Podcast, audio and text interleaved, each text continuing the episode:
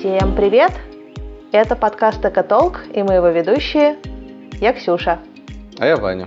И так как это первый нормальный полноценный наш выпуск, мы немножечко расскажем о том, чем мы вообще тут занимаемся. А мы тут говорим про экологию. Тема достаточно раскрученная, никто в ней толком ничего не понимает, в том числе и я сам. И мы хотим в конце концов разобраться, какие практики действительно полезные, а какие просто хайповые. Ну да, идея родилась после того, как выяснилось, что я готова что-то делать для того, чтобы спасать нашу планету. А Ваня, который по совместительству, помимо того, что он соведущий, еще является моим мужем, э, не совсем. И теперь мы приглашаем экспертов, которые разбираются в экологии лучше, чем мы сами, и просим их объяснить, что делать имеет смысл, а что нет. Да, то есть я не то чтобы не готов, но я готов делать что-то полезное, а не просто то, за что себя можно похвалить, но на самом деле никому не будет нужно. И наш первый выпуск мы решили посвятить пластику. Фантастику.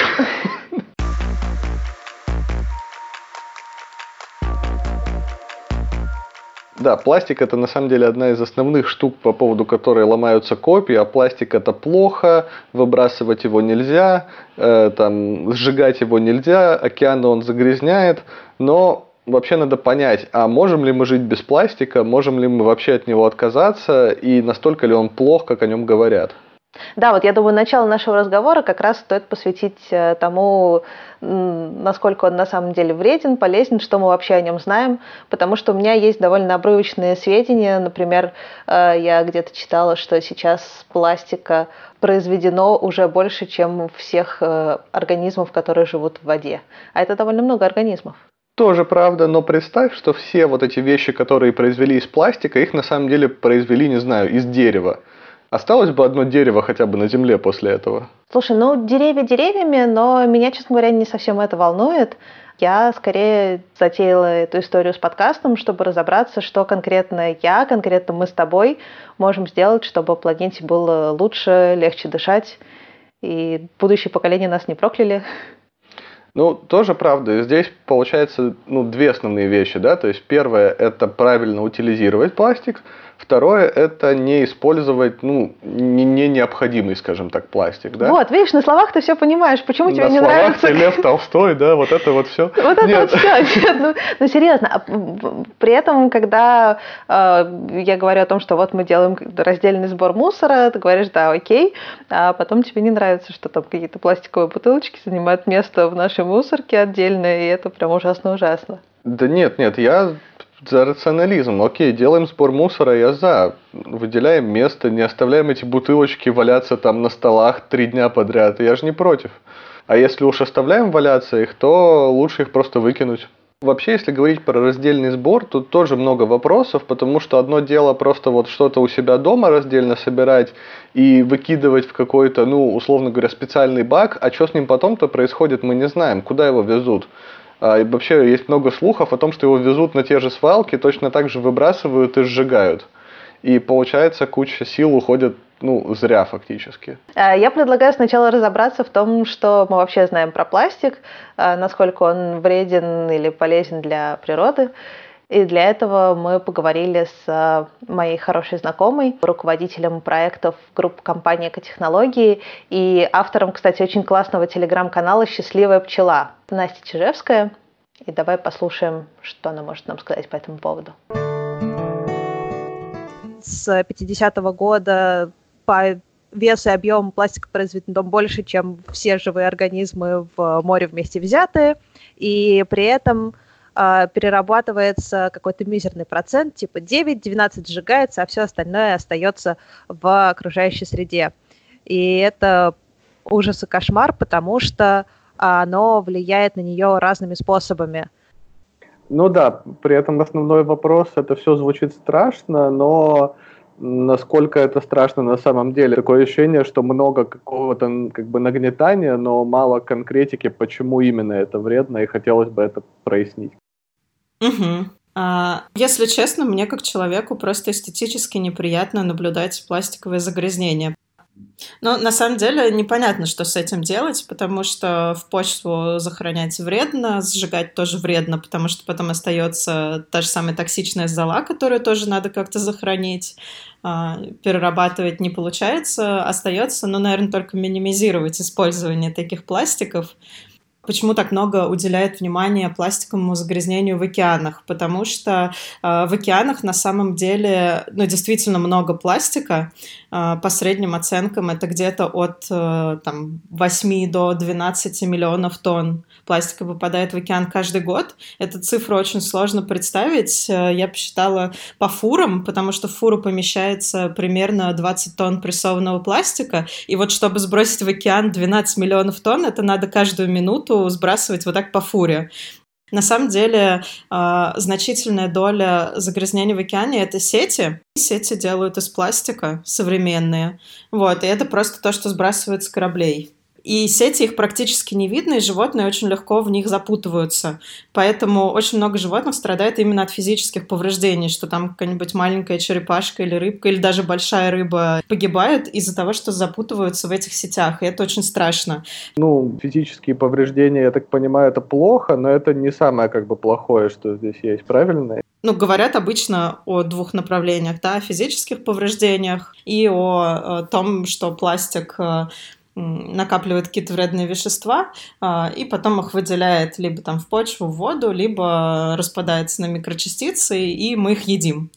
А, на самом деле есть у ВОЗ позиция на этот счет. Ну, ребят, данных недостаточно, чтобы сейчас сделать какие-то выводы. Давайте будем исследовать более интенсивно, а пока постараемся сократить количество пластиковых загрязнений. Вот, ну мало ли что, вдруг это реально очень вредно. Я вот э, видела публикацию научную, где говорилось, что микропластик может влиять на иммунную систему организма, потому что он, дескать, э, повреждает мембраны клетки, условно, там зараза легче может проникать. А, я тоже читала похожие исследования, и там было сказано, что иммунные клетки, которые атакуют микропластиковые частицы, погибают быстрее, чем те, которые не вступают в контакт с микропластиковыми частицами. Вот, ну, соответственно, значит, это как бы имеет потенциал влияния на, на иммунитет. На самом деле есть ощущение, что мы просто постепенно к нему адаптируемся, и это будет просто еще какой-то элемент нашей экосистемы, который просто будет. Мне тоже кажется, что мы к этому адаптируемся, и я думаю, что самое важное, что нужно будет делать, это регулировать нормы вредных веществ, которые добавляются в пластик. Чаще всего говорят э, о бисфеноле и о полистироле который может быть токсичен и который может э, выделять токсины уже внутри организма. Если это будет контролироваться, то, может быть, сам микропластик и ну, не будет нести такого вреда. Но, опять же, это только мои личные ощущения. Вот, вообще я хотела сказать, что пластик э, сам по себе как материал, он ну, не такое зло, из него делают кучу классных вещей. Вот, и, наверное, то, с чем нам следует бороться, это как раз э, безумное количество одноразовой пластиковой упаковки, которой стало, ну, за последние, наверное, лет 20-30, ну, сильно больше в нашей жизни. Я знаю историю, что изначально э, полиэтиленовые пакеты позиционировались как экологичное решение, потому что они замещали пакеты бумажные. И на производство бумажных пакетов, дескать, необходимо было вырубать деревья, а вот э, с пластиковыми такой проблемы не было. Я тоже э, знаю историю про то, что пластик изобрели как альтернативу бумажным пакетам, чтобы люди могли их использовать больше раз, потому что они более прочные. Вот. И все пошло не так, когда люди стали использовать э, пластиковые пакеты однократно. Ну, просто там, чтобы сложить, не знаю, апельсины и принести домой, потом порвать и выкинуть. Ну, то есть, э, чем больше раз мы можем использовать вещь, тем более она стала быть экологичная. И вот здесь как раз аргумент против бумажных пакетов в том, что, э, да, они там делаются из возобновляемых ресурсов, но их реально нельзя использовать там больше двух раз, и то если повезет, потому что они там промокают, рвутся и все такое. Мне кажется, здесь именно проблема в том, что мы не очень правильно используем пластик, потому что даже если взять там стандартный пластиковый пакет, его можно использовать ну раз 10 точно. Каждое его использование будет снижать его экологический след. Шведы даже проводили исследования, что в принципе экологический след пластикового пакета ну, как бы окупает себя, если использовать его два раза. Один раз, чтобы принести покупки, второй раз, чтобы использовать как в качестве пакета для мусора. Вот. Но мне кажется, это тоже слишком как-то мало для пластика. Можно было бы еще пару раз принести в нем покупки. Вот. Ну и, соответственно, чем можно заменить пластиковый пакет, но тем, что можно еще использовать еще большее количество раз, например, э, там сумкой, рюкзаком, шопером, авоськой, ну вот какими-то такими штуками, которые можно использовать много лет. Вот, но здесь тоже не нужно впадать в крайности, потому что я замечаю, что ну, вот эти эко-сумки сейчас стали очень модными, и все их такие покупают, как сувениры, привозят из разных стран, но у них тоже довольно огромный экологический след в плане производства. Сумку надо сделать, и пока ее делают, в этом производственном процессе тоже образуется куча отходов, куча выбросов СО2, и вот чтобы сократить ее экослед, ее надо использовать там а 60 лет. Вот, поэтому там достаточно иметь одной-двух сумок и не накупать их себе в огромном количестве в качестве сувениров. Мы хотели еще один вопрос с тобой обсудить.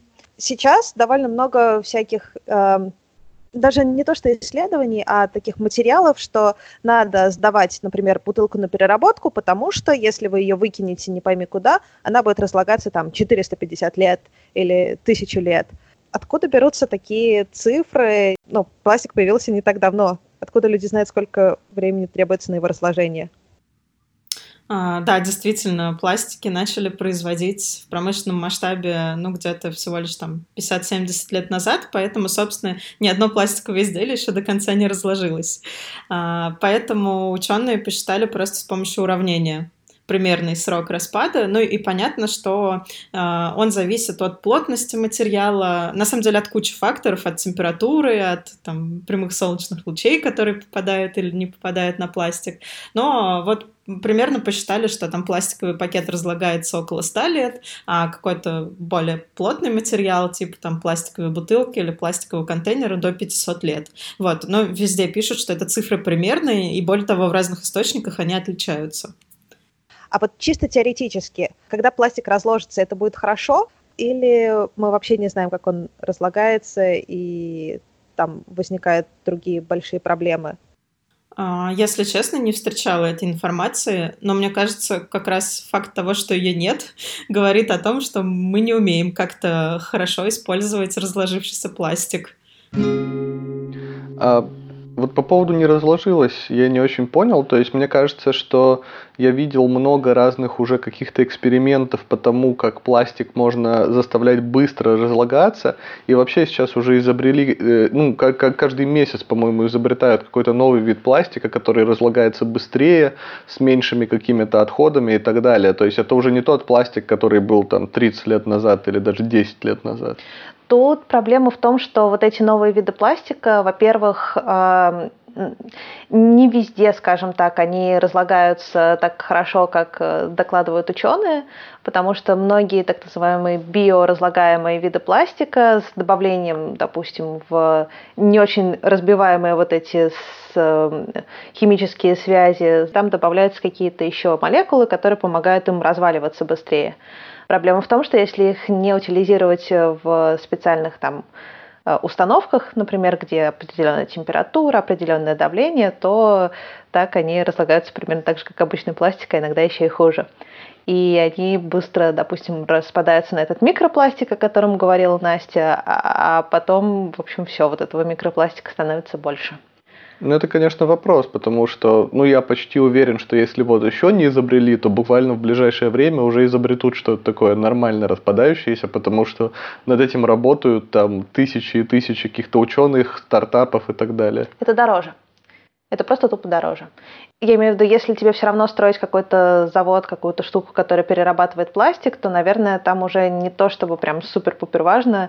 Это пластик, который биоразлагаемый, и там чуть меньше надо приложить усилий, чтобы он таки разложился. Или это пластик не биоразлагаемый. Ну, посмотрим. Я вообще верю в человечество и уверен, что в ближайшее время мы увидим экологичный пластик, который всех удовлетворит. Вера в человечество – это хорошо. Более того, в принципе, сейчас уже существуют же какие-то решения про переработку даже того пластика, который есть. Вот, и тут вопрос не только в том, как он идеально должен перерабатываться, но и в том, как это работает в реальности вот в наших условиях. В Москве, в других там небольших городах России есть ли смысл его как-то разделять и отдавать на переработку? Или в итоге мы получим то же самое, только с намного большими трудозатратами с нашей стороны? Потому что я как бы готов делать что-то ради полезного дела, но я точно не готов что-то делать только чтобы почувствовать себя молодцом. Так, так, ладно, все, все, я поняла. Для этого нам тоже нужен специалист. И мы спросили о том, как вообще сейчас перерабатывается пластик, в частности, как это происходит в России, у еще одной сотрудницы группы компании «Экотехнологий» Алены Антипенковой. Я малодушно надеюсь, что если я собираю весь пластик и засовываю его в контейнер, где написано «пластик», что, в общем и целом, он весь перерабатывается, и я большой молодец.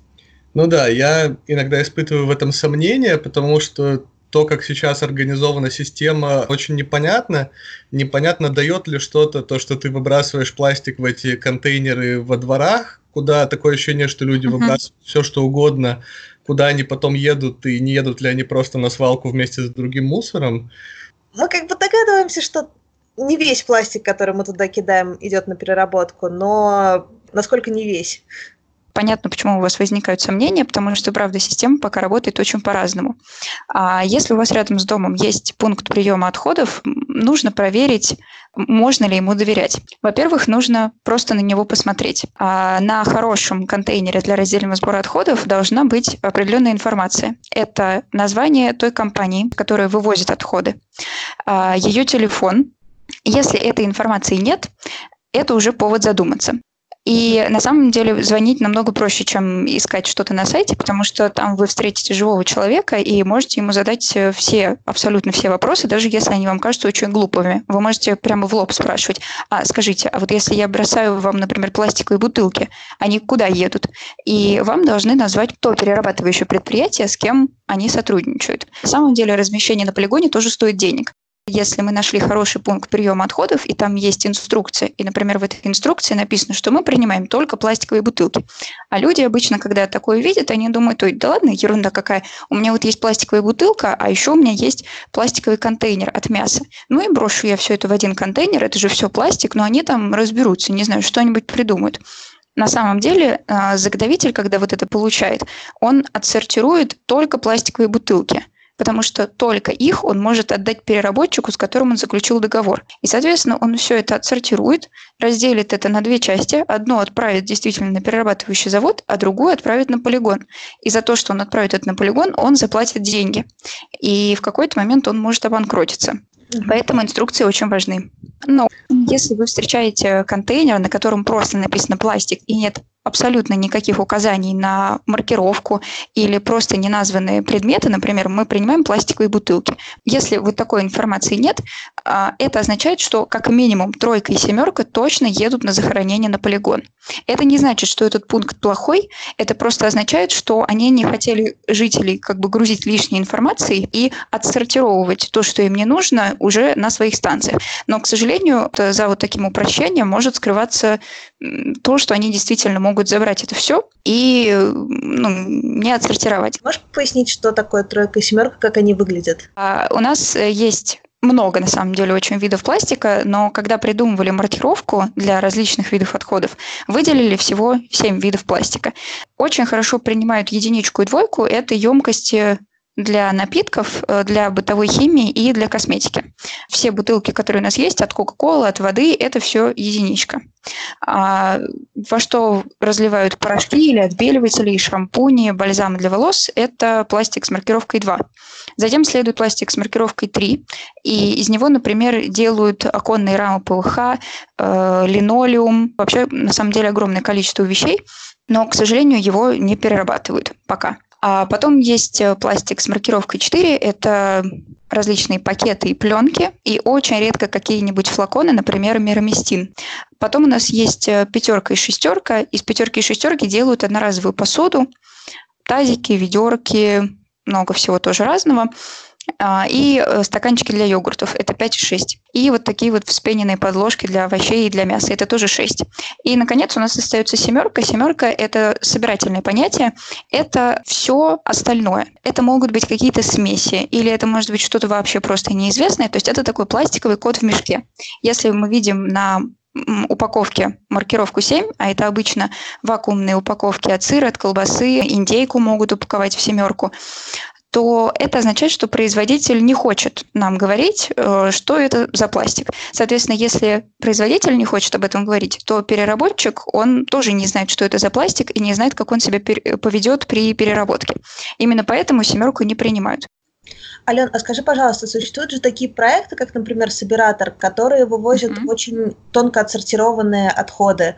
Пластик они сортируют именно по этим типам. А что происходит с а, такими не то, что обычно берут, да, типа бутылок, uh-huh. а что-то более редкое. Вот те же одноразовая посуда, они вообще перерабатываются в Москве? А если пункт приема захочет принимать что-нибудь такое экзотичное, то ему прежде нужно будет найти переработчика и с ним договориться, наладить большие объемы, то есть это может быть 10 тонн, например.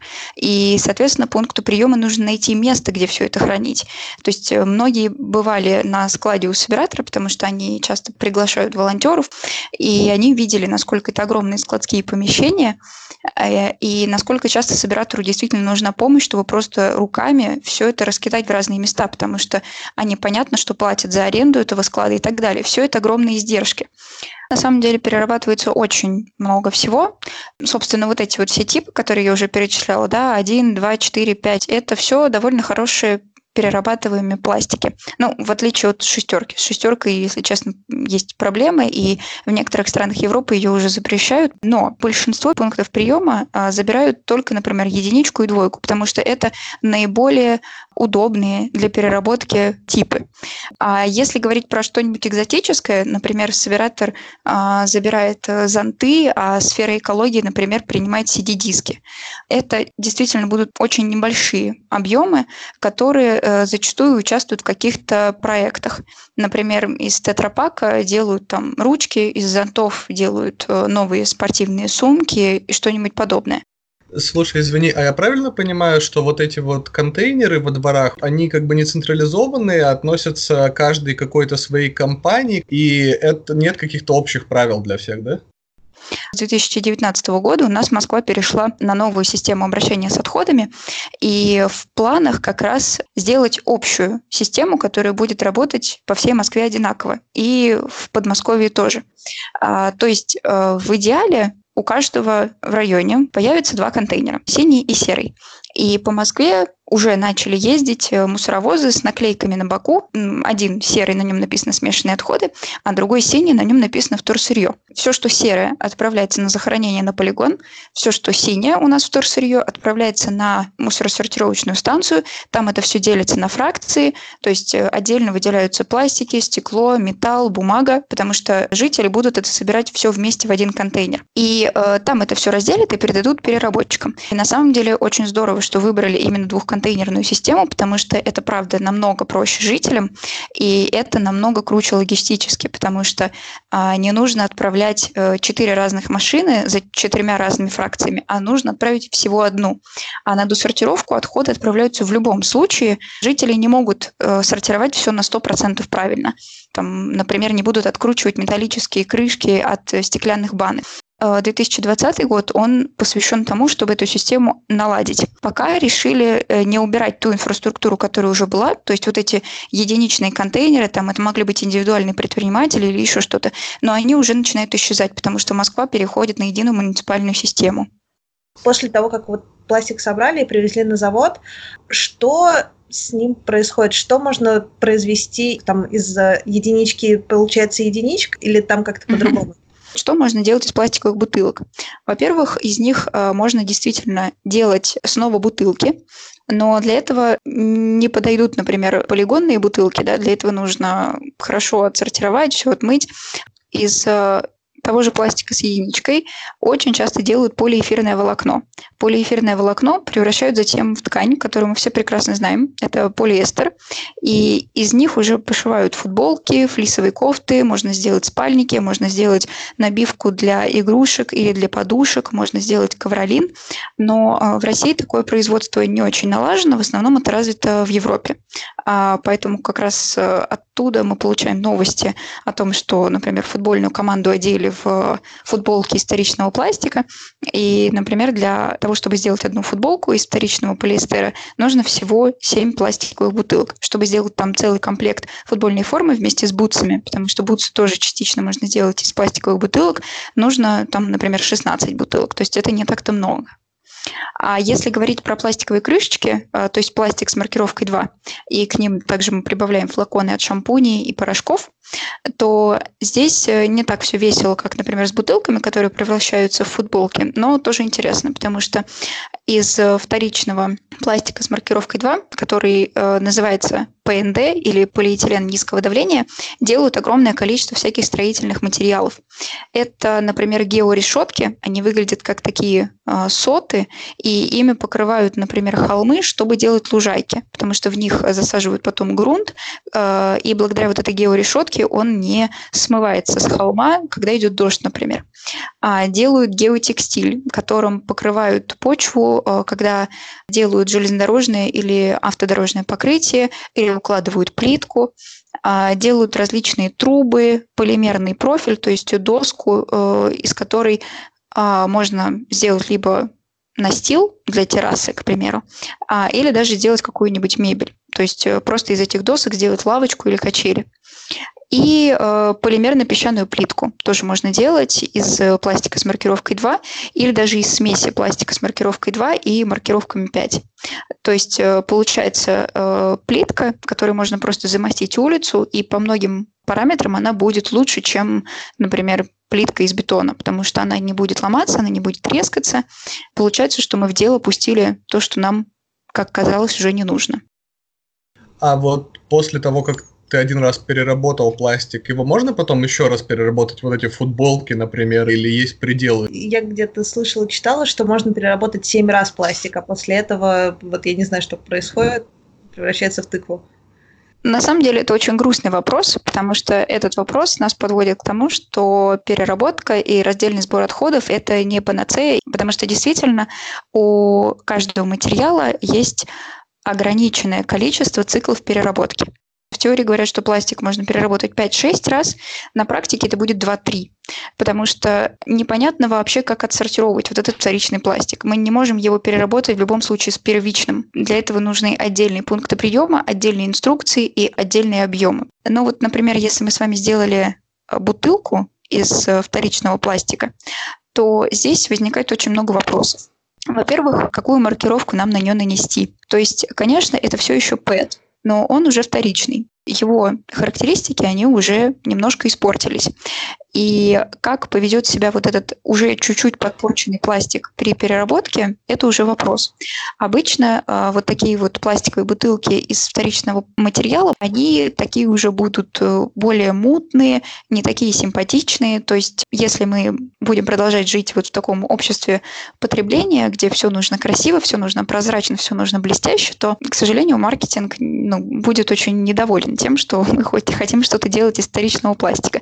Другое дело, если мы с вами перейдем как раз на идею о том, что нам не обязательно красиво, лучше мы будем экономить ресурсы нашей планеты, и мы готовы на мутные бутылки, то здесь, конечно, уже все станет намного лучше. А, но в любом случае, вот этот пластик, он уже стал чуточку похуже, и его уже вряд ли получится сделать снова бутылкой. Его могут превратить в какой-нибудь ящик, например, для переноски тех же бутылок, но вряд ли он уже будет пригоден для контакта с пищей. И это касается, ну, например, бутылок, да, но тут тоже все не так однозначно, потому что сейчас очень много говорят о небутылочном пэте. Это тот же самый пластик с маркировкой 1, а, из которого делают не бутылки, а, например, контейнеры для еды. И технологически он производится совсем по-другому, не так, как пластиковые бутылки, потому что бутылки выдувают, а из небутылочного ПЭТа, чтобы что-то сделать, нужно путем вакуумной формовки из ПЭТ-листа как бы выжать определенную фигуру, э, форму, которая тебе нужна. Так вот, э, если у вас в пункте приема принимают пластиковые бутылки, это абсолютно не значит, что э, у вас будут принимать все, на чем стоит маркировка 1. То есть там примут именно бутылку, но вот такую вот коробочку от сэндвича с маркировкой 1 уже не примут. Сейчас с переработкой небутылочного ПЭТа есть огромные проблемы, но говорят, что проблемы эти завязаны на том, что не хватает объемов, потому что когда будут большие объемы, будут технологии этой переработки, и ПЭТ как раз э, выигрывает перед многими пластиками, потому что его очень много раз можно перерабатывать, и что самое хорошее, его можно возвращать опять э, к контакту с пищей. Но в мире еще не сформирован вот такой запрос, что нам нужно сделать из бутылки бутылку 7 раз. И как раз поэтому говорят, что переработка не решит всех наших проблем, Нужно в первую очередь сокращать объем потребления, то есть вообще покупать меньше одноразового, а, стараться использовать вещи долго, чинить их, а не выбрасывать. Вся проблема с переработкой, она именно в этом. Ты когда-нибудь видел мутную бутылку из вторичного пластика? Я вот задумалась. Нет, то есть мне казалось, что мутные бутылки я только стеклянные, наверное, видел. Нет, тоже не помню. Но, в общем, все, теперь, если мы будем что-то покупать в бутылках, мы будем искать мутные бутылки. Не, ну понимаешь, большинство производителей, которые продают в этих бутылках воду, они все-таки хотят, чтобы это было красиво, но чтобы это привлекало внимание, да? То есть большинство людей не купят мутную бутылку, они купят красивую, прозрачную. Так это ж мы с тобой большинство людей. Вот смотри, мы будем э, задавать тренд и э, говорить, что мы согласны на мутные бутылки. Да нет, я, я только согласна за. на мутные бутылки. Но я реально их не видел. Если найдешь, ты сигнализируй. Да, но это, конечно, обескураживает именно потому, что, э, видимо, не все перерабатывается из того, что вообще хочется, потому что, да, вот я, например, единичку как-то обычно всю выкидываю переработку. Нет, но ну, перерабатывается много, это уже неплохо. Понятно, что не все, но никто не рассчитывал, что сейчас мы все сможем переработать. Но, думаю, еще лет 10 и все будет нормально. Какой то оптимист. Конечно. Наука нам поможет. На, наука. А вот какой ты все-таки вот вывод бы сделала из того, что у нас сейчас происходит с переработкой, конкретно вот в России? Э, судя по всему, нужно продолжать э, сдавать отдельно пластики, отдельно там, стекло, отдельно бумагу, чтобы те, кто занимается переработкой, увидели и поняли, что да, мы готовы.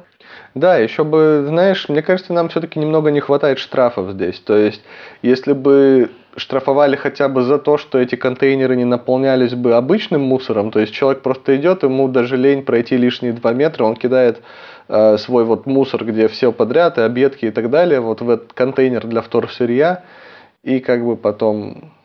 То есть тебе обидно, что вот э, мы с тобой как-то запариваемся, а люди нет? Есть такое. И, и поэтому ты чувствуешь себя такой, знаешь, песчинкой, которая все равно ничего не двигает, и думаешь, ну, может, и мне не стоит это делать, раз все равно никто это не делает.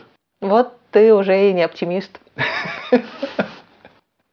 мне, ну, мне видишь... знаешь, хочется быть оптимистичным в том, что за меня все решит наука. Ну, неплохо, неплохо. Но я не знаю, мне кажется, что экотолк – это неплохой наш вклад в то, чтобы люди не кидали э, неправильный мусор в синие контейнеры. Хотя иногда, знаешь, вот стоит эта площадка – а там все забито совсем. Да, то есть, мне кажется, нам сейчас стимулов не хватает. Это, конечно, другая тема совсем, но вот немного стимулов и положительных, и отрицательных не помешало бы, чтобы сдвинуть вот ситуацию в нужное русло. Отлично. Ну, я пока буду у тебя положительными, отрицательными всеми стимулами, которые есть. Идет. Ладно, у нас на самом деле есть еще один вариант, который тоже э, вносит некую сумятицу в тихую, спокойную вроде бы семейную жизнь. Это, собственно, отказ от пластика. Вот помнишь, Настя рассказывала про пластиковые пакеты, которые можно использовать много раз.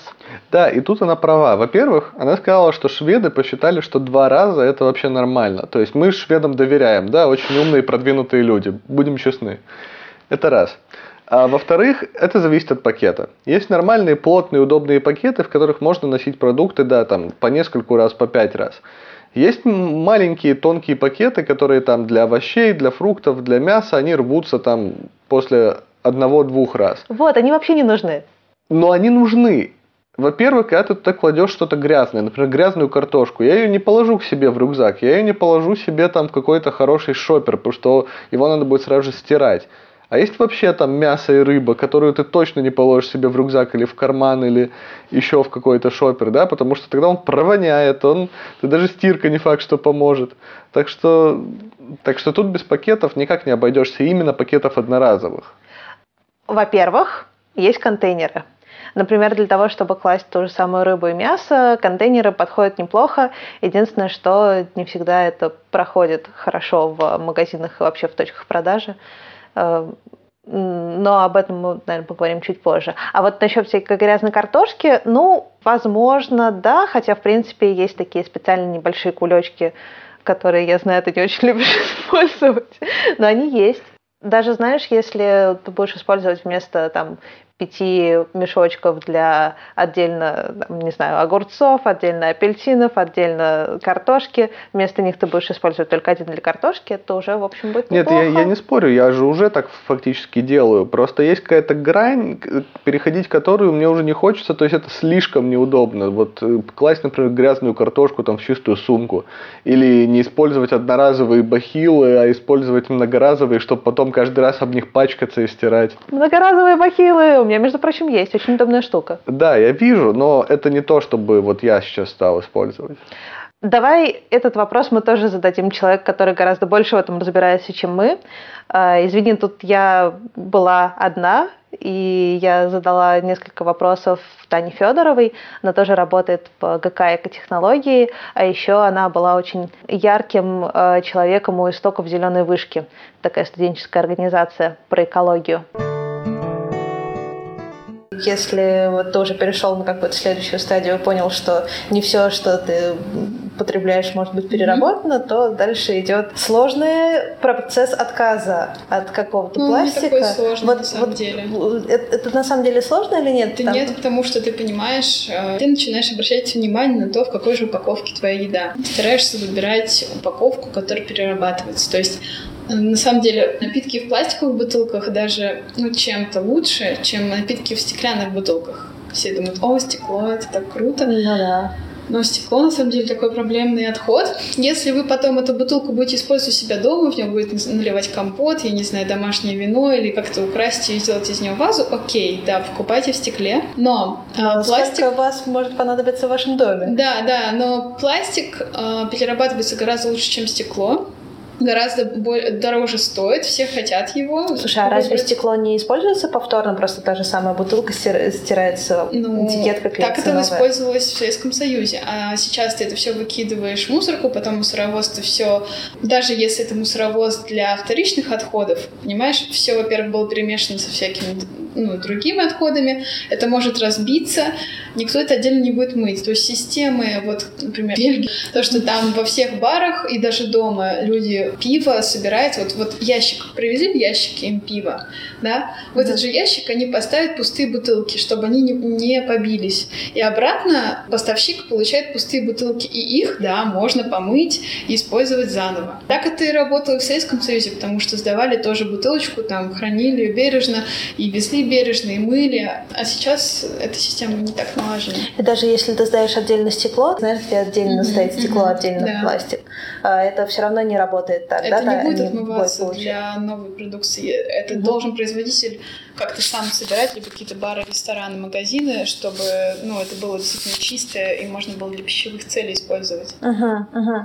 А если мы все-таки вернемся к пластику и поговорим о том, вот от каких видов можно ну, прям легко отказаться. Ну, uh-huh. я, например, как-то справилась с пластиковыми пакетами, знаешь, да, такими легенькими, конечно, куда... Да. да. Это вообще на изи, тем более, если вы в Москве живете, или просто если в вашем городе есть магазин Вкусвилл, потому что магазин Вкусвилл сейчас, э, а, у них вот буквально сейчас заходила, 90 рублей стоит большой такой мешочек, для фруктов, для овощей, для взвешивания. В принципе, их можно заказать у местных мастериц, можно погуглить всякие эко-мешочки в моем городе, да, и очень много где Можно, наверное, продаются. самому сшить. Да, самим можно шить, это да. очень просто, безумно угу. просто. Да, вот особенно бесит, конечно, когда люди бананы взвешивают в пластиковые пакеты.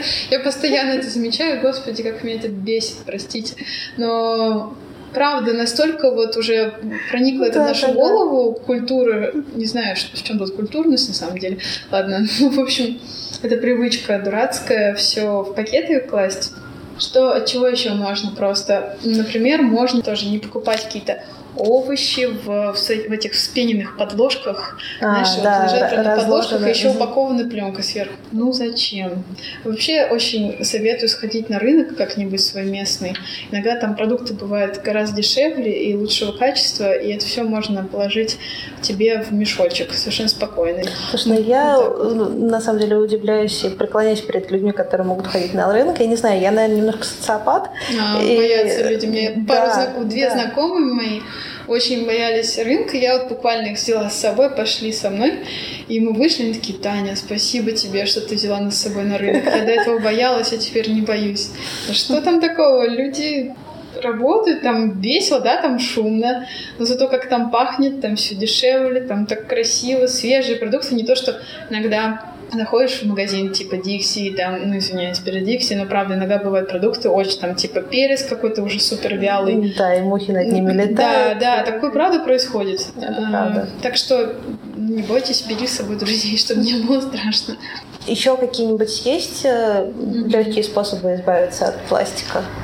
Кажется, что это очень сложно, на самом деле супер легко, это для девушек это отказаться от э, одноразовых прокладок, потому Ой. что это же такая просто жесть. Ну, они, с ними ничего не сделаешь. Можно перейти на многоразовые, еще трусики, еще есть чаша, ну да, по вкусу.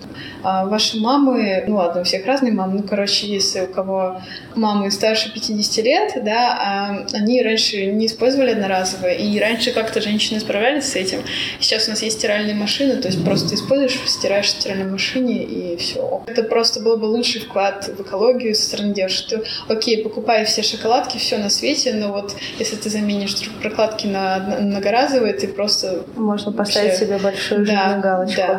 Да. Э, я вот несколько месяцев назад перешла на трусики. Mm-hmm, да, да, да. Вот, mm-hmm, да. да. Хотя я не могу сказать, что там все совсем безоблачно, то есть там надо Без... следить. Да, да, mm-hmm. да, я еще вспомнила как раз, да. что легко. Да, это было не так легко. Что легко, во-первых, не использовать трубочки, когда вы коктейли заказываете и просите Это тоже не так, не так легко, тоже постоянно, даже если просишь, очень часто забывают. Ну, это просто вот именно в культуре пока как-то нет. Ну да, этого. хорошо, другое. Но, но, но это да, да, это действительно просто. Другое, что вообще мне кажется, настолько изи. Отказаться от а, кофе, чая в, в стаканчике вот этом одноразовом, потому mm-hmm. что он не сделан из бумаги только. У вас бы все пролилось. Там есть пластиковая подложка, и стаканчики вообще не перерабатываемые. Э, у нас в России вообще точно. Можно носить свою кружку, можно просить в кафе налить свою. Если они не наливают, то зачем вам такое кафе? Конечно, понимаю, что он может дешевле, тогда принесите свою кружку. Обычно за это даже скидки дают. Это очень приятно. Прикольно. Да. Да. Надо, надо попробовать. Еще, кстати, по-моему, если ты приходишь с бутылкой и просишь там налить воды в свою бутылку, тоже очень редко Никто отказывают. Не да, mm-hmm. это вообще. Вот мы сейчас зашли с тобой, попросила просто да. в стакан стеклянный налить воды. Налили. Это естественная потребность человека пить воду. Ты как бы не можешь без этого жить. И так глупо, мы живем в России, у нас куча водных ресурсов, так что я думаю, что вода должна быть доступна всем. Да, но, но, но тоже вот какой-то есть э, внутренний барьер, что э, не каждый может подойти к официанту и попросить налить стакан воды. Попросите друзей. Вот. Не Нет, просто действительно, что есть такая опция, и это совершенно нормально. Мне кажется, это важно проговорить. Да, да. Угу.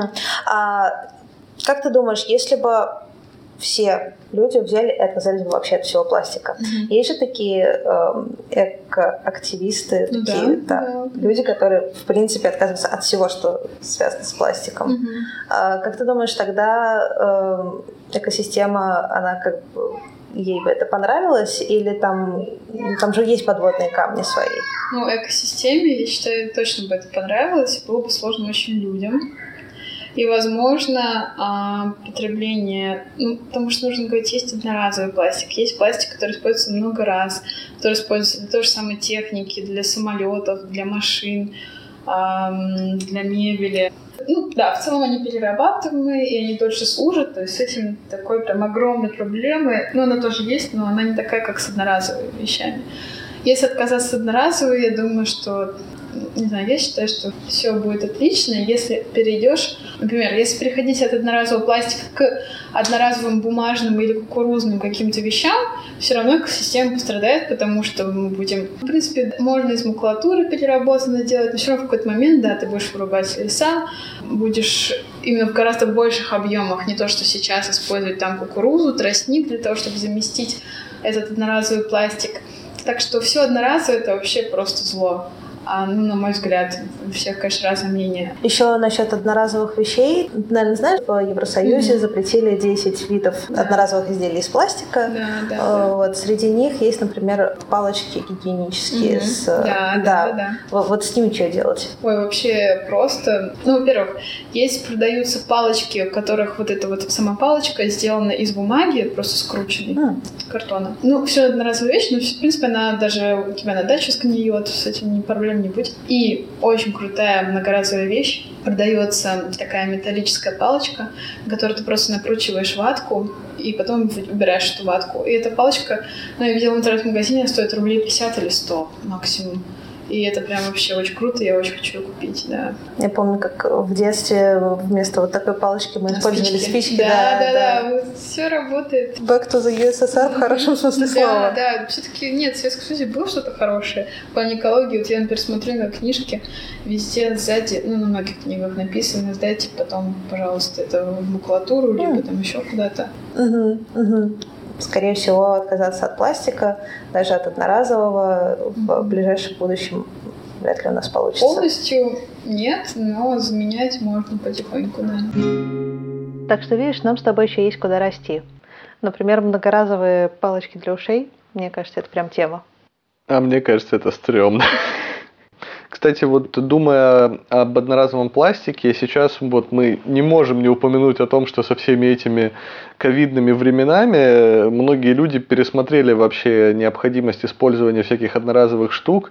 И сегодня и без масок никак, и без всяких там а, платочков. Ну, про посуду, конечно, не обязательно, но тоже многие перешли на одноразовую. Все вот эти защитные костюмы медиков – то есть иногда это полезно, тут ничего не скажешь, и это такой своеобразный удар по экологам, которые тут и возразить-то ничего не могут.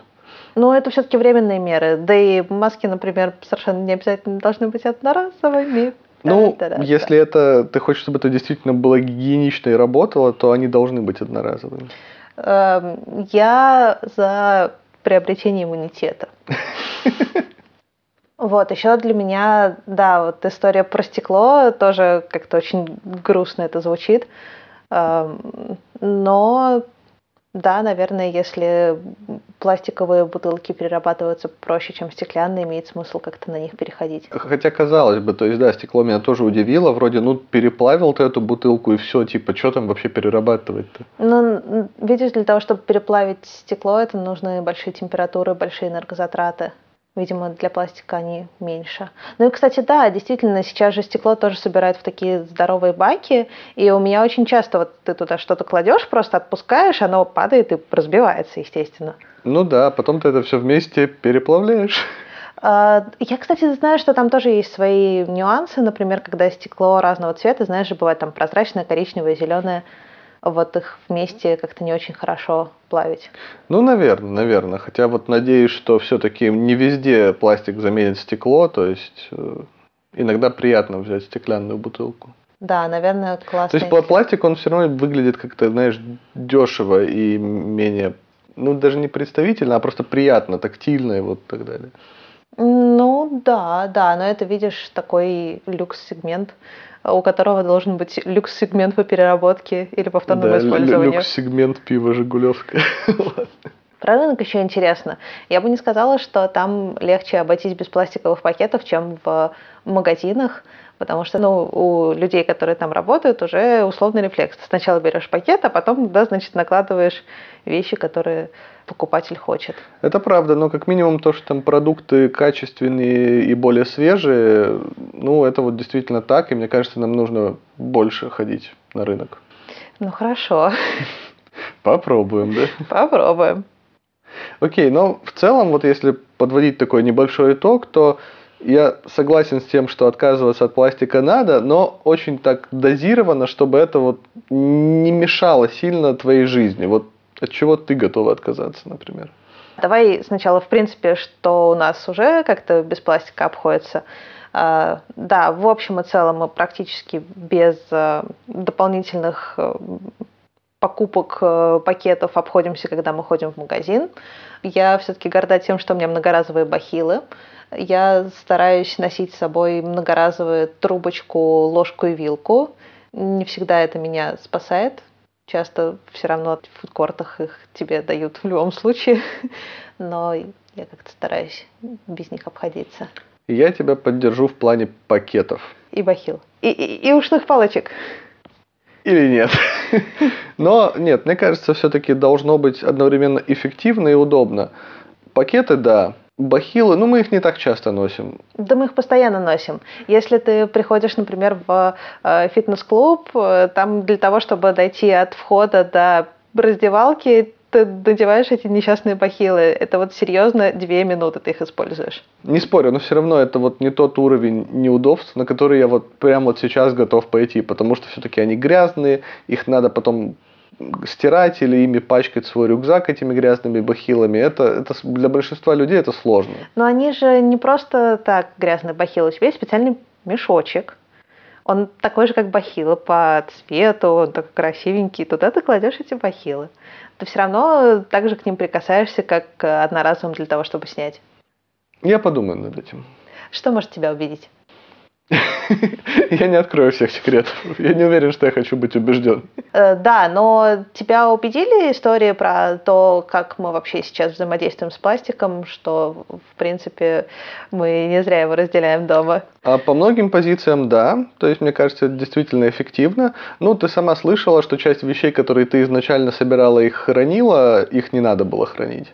Я не знаю, мне все-таки кажется, что надо ну, вот создавать этот самый спрос. То есть мы же там не просто их собираем, мы их моем, они чистенькие, они прикольненькие такие.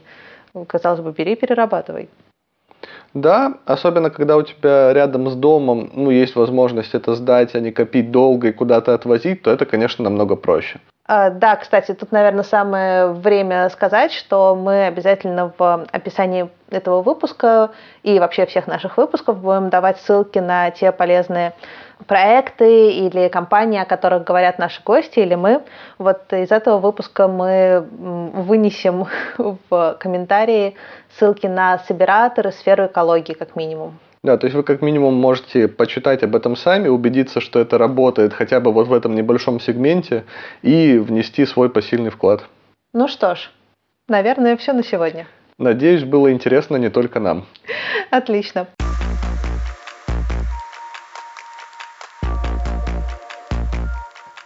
Следующий выпуск у нас будет немножко необычный.